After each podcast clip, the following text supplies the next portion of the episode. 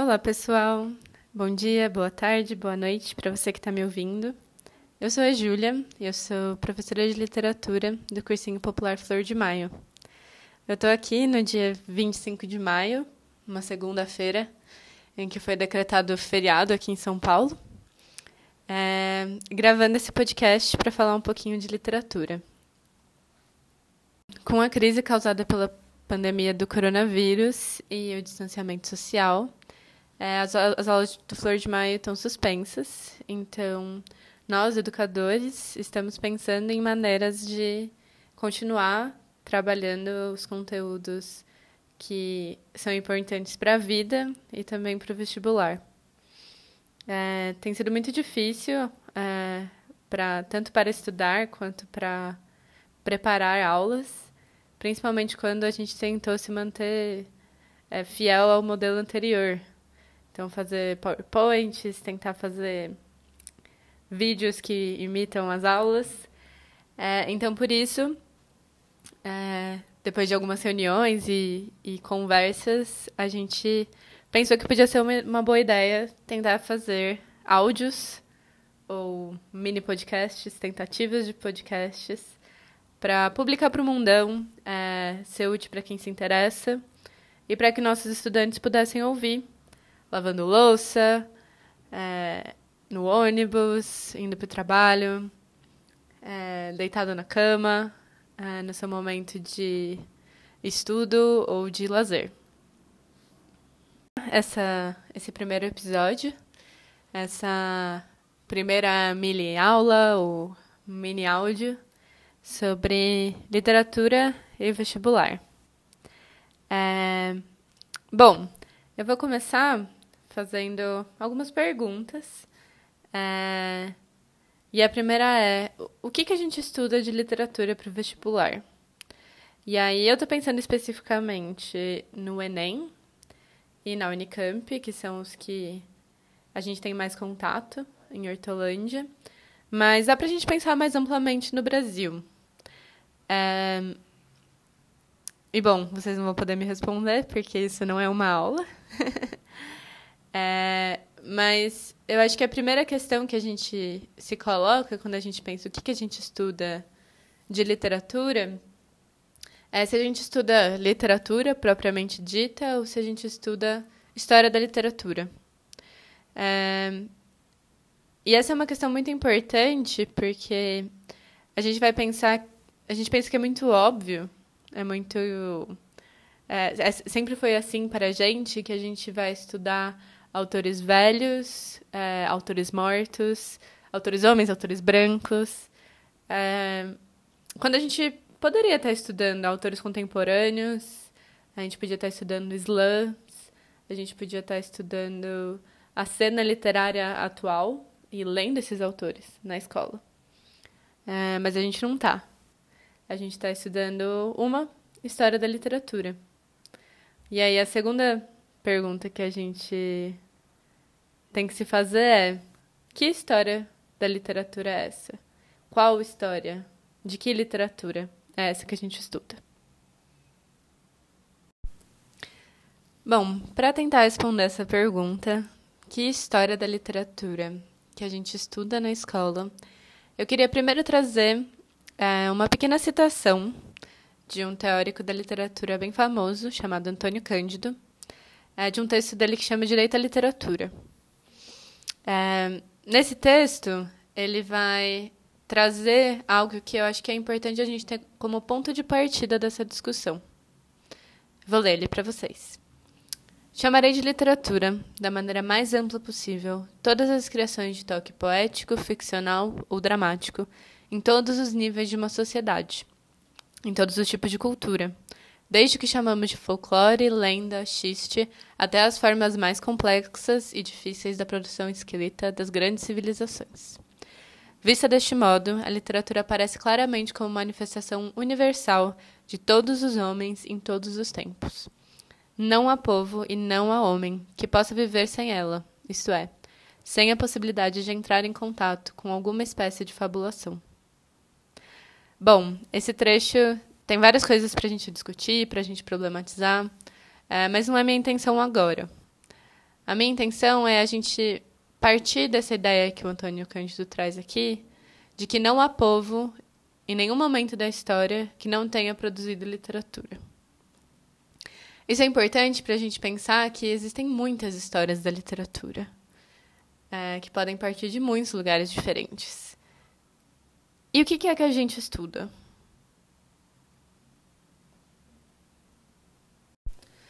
Bom, a próxima pergunta que eu gostaria de trazer para vocês é: por que, que é importante a gente estudar a história da literatura?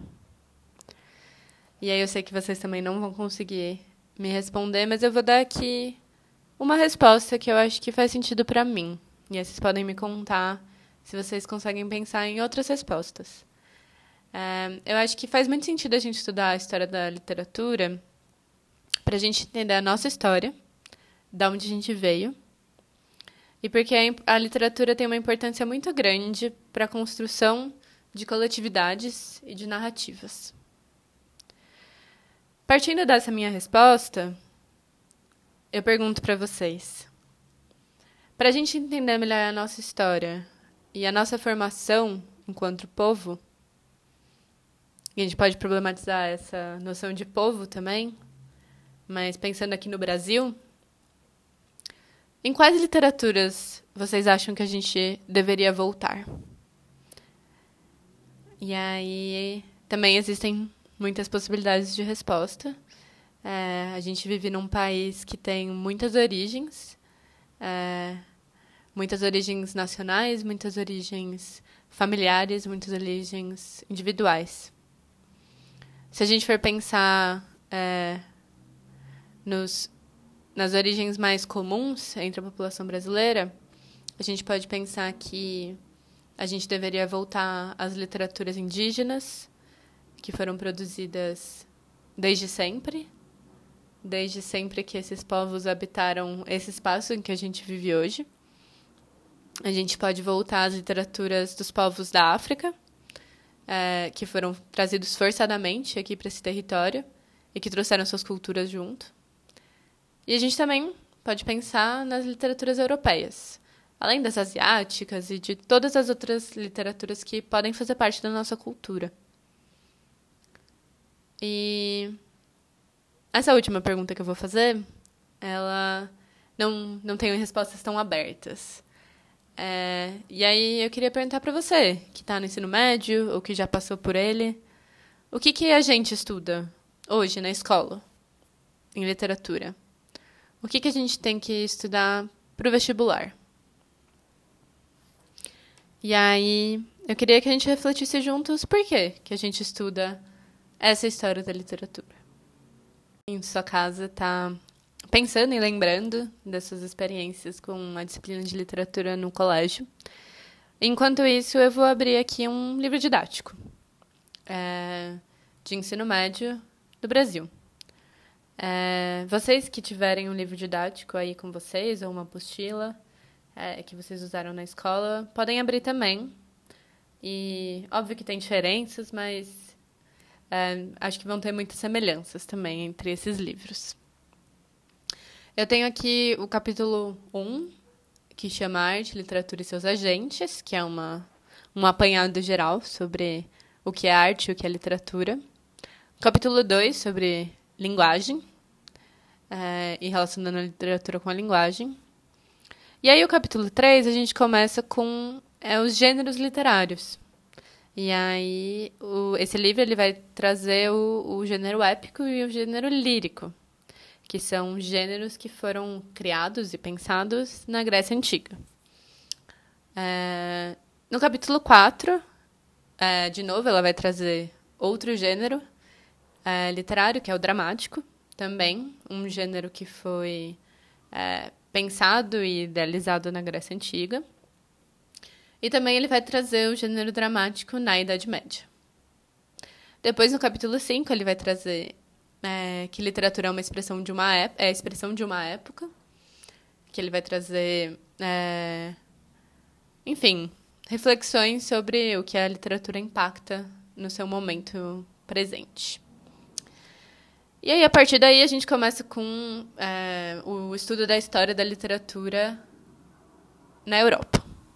Então, capítulo 6 é a literatura na Idade Média. Detalhe que a unidade, bom, a gente está na unidade 2, é, chama Origens Europeias. Então, capítulo 6 é a literatura na Idade Média, capítulo 7, Humanismo, capítulo 8, Classicismo. É, e aí, a unidade 3, a gente começa com a literatura brasileira. É, e ainda, enfim, né, continua tra tratando um pouco da Europa e um pouco do Brasil. Aí a gente tem primeiras visões do Brasil, barroco, arcadismo, romantismo.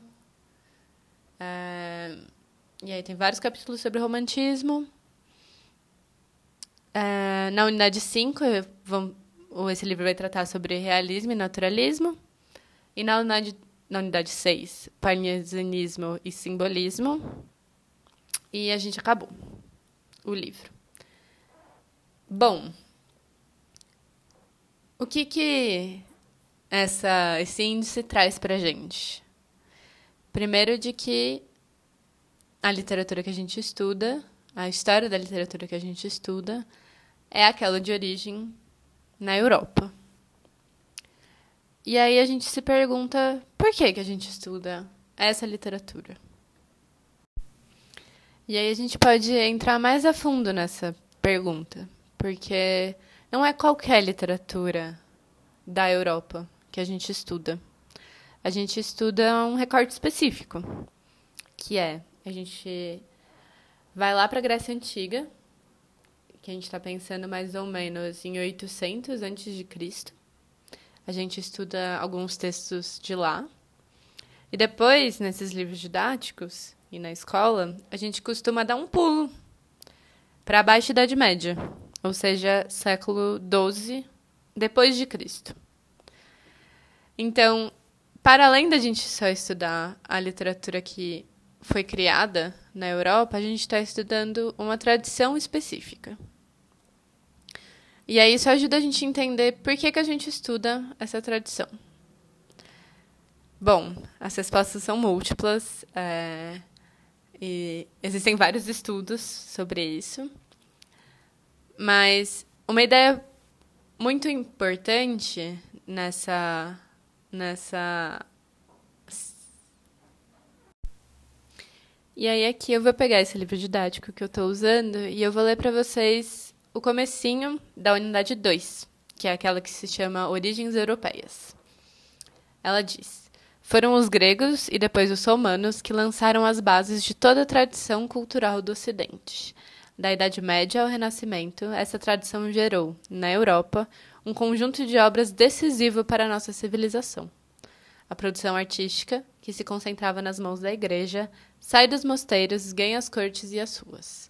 As cantigas, o teatro, a poesia renovam suas formas e se multiplicam nas páginas geradas pela invenção de Gutenberg.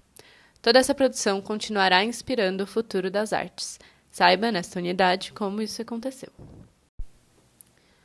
Algo que é importante para a gente entender por que, que essa história da literatura específica é tida como a origem e como a base de toda a literatura que a gente tem hoje, é a ideia de cânone. O cânone literário é aquilo que é escolhido por estudiosos, por intelectuais, por, é, por governantes, em alguns casos, para ser a literatura que vai ficar para a história, que vai ficar marcada a literatura importante, a literatura que deve ser lida de uma época. Como vocês podem imaginar, em todas as épocas, de todos os povos, de todos os momentos, de todos os lugares, se produz literatura. Então, o que a gente tem de história é uma parcela muito pequena e muito escolhida de toda essa literatura que já foi produzida. E esse cânone, ele é formado com intenções específicas, de classes específicas, de políticas específicas. E existe aí uma história que é contada. E essa história é a história dos poderosos. É a história dos vencedores. é a história dos colonizadores aqui no Brasil. Essa história é uma história que não foi escolhida por nós, que foi escolhida por outros e que foi responsável pelo apagamento de tantas outras histórias. A gente não pode esquecer disso em nenhum momento quando a gente estuda história ou história da literatura. Porque tem muita coisa às quais a gente não vai ter acesso. Nunca. Tem coisas que é possível ainda a gente pesquisar, a gente estudar, a gente ir atrás e recontar essa história pelas bocas de outras pessoas, de outros agentes. Mas muita coisa se perdeu. E, e se perdeu é até fraco, foi perdido, foi deliberadamente queimado, jogado fora, escondido. Porque a literatura é muito poderosa para construir uma ideia. A história da literatura ela é muito poderosa para construir uma ideia de nação, uma ideia de civilização, uma ideia de quem somos e de onde viemos. E a literatura, essa história, é muito importante na criação da ideia que a gente tem hoje de civilização ocidental. Que não é algo que existe no nada, é algo que foi criado, é algo que foi pensado e é algo que conta com muitas ferramentas para ser mantido. E aí aqui vocês vão me perguntar: "Nossa, Júlia, que difícil essa coisa". Então a história da literatura que a gente estuda é uma história forjada, é uma história escolhida por pessoas que não nos representam. A gente não vai estudar essas outras histórias, a gente vai ter que estudar essa história que a gente está cansada, que a gente que a gente não se vê nela. É, o que a gente vai fazer aqui. Não só. Eu vou continuar trazendo essa história para vocês, porque de fato ela é uma das nossas histórias. Ela é a história dos vencedores. É uma história que apagou muitas outras. Mas é importante conhecer essa história. Até para a gente entender como a gente chegou aqui. Porque essa história está sendo forjada há muitos anos.